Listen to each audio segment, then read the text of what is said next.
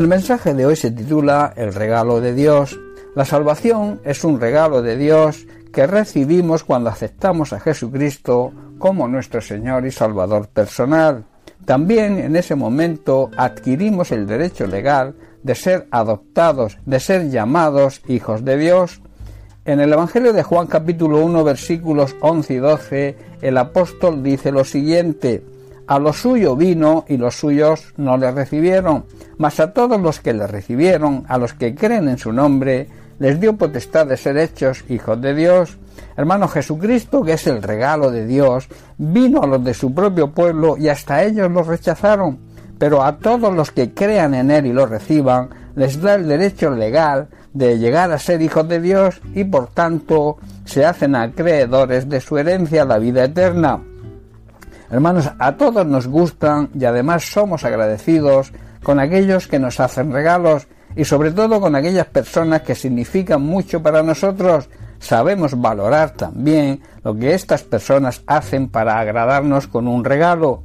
Con Dios deberíamos hacer lo mismo, valorar y agradecer el mayor y mejor regalo que nos hace al enviar a su amado Hijo, la segunda persona de la Trinidad, a esta tierra para morir por nosotros y regalarnos la salvación. El problema es que muchos viven ignorando y despreciando el regalo de Dios y lo hacen por falta de fe, por falta de creer en Jesucristo, creer en su sacrificio y en su gloriosa resurrección.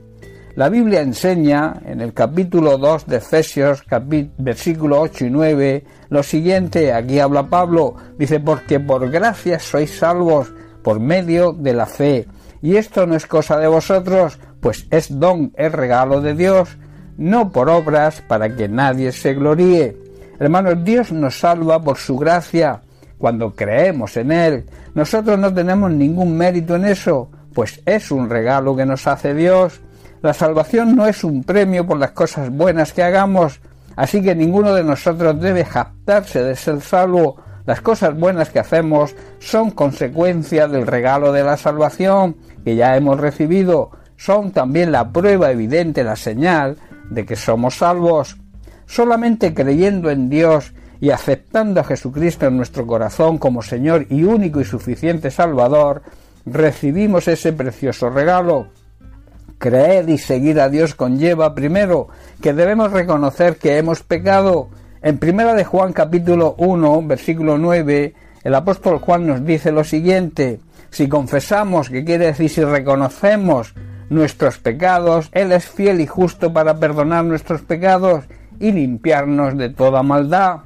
Al reconocer, hermanos, ante Dios que somos pecadores, nacemos de nuevo. Espiritualmente es un nacimiento espiritual nos arrepentimos y somos transformados por la obra del Espíritu Santo en una nueva creación. Somos nuevas personas. Así lo afirma el apóstol Pablo en su segunda carta a los Corintios capítulo 5 versículo 17, donde dice, de modo que si alguno está en Cristo, nueva criatura es, las cosas viejas pasaron, he aquí, todas son hechas nuevas. Esto significa que todo el que le pertenece a Cristo, por haber entregado su vida a Él, por haberlo aceptado como Señor y Salvador, y entendido que Él con su sacrificio nos compró, se ha convertido en una persona nueva. La vida antigua ha pasado y ha comenzado una nueva vida. También significa que hemos resucitado a una nueva vida. En Efesios capítulo 2, verso 6, así lo afirma Pablo, cuando dice, y juntamente con Él, con Cristo, nos resucitó y asimismo nos hizo sentar en los lugares celestiales con Cristo Jesús.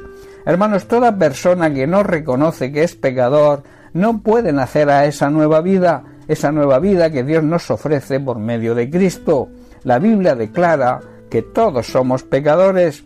En Romanos capítulo 3 versículos 23 al 25 así lo afirma el apóstol Pablo cuando dice, pues todos hemos pecado nadie puede alcanzar la meta gloriosa establecida por Dios, o sea, todos somos pecadores y estamos destituidos de la gloria de Dios.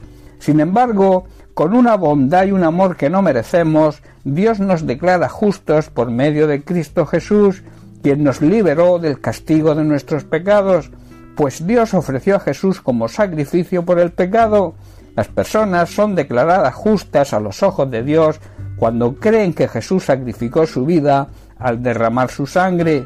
Ese sacrificio muestra que Dios actuó con justicia cuando se contuvo y no castigó a los que pecaron en el pasado. Hermanos, antes del arrepentimiento y de recibir el perdón de Dios, vivíamos en pecado, vivíamos separados de Dios. El pecado, recordar, nos separa de Dios y eso hacía que nuestra vida estuviera llena de duda, de confusión, llena de tristeza y de sufrimiento.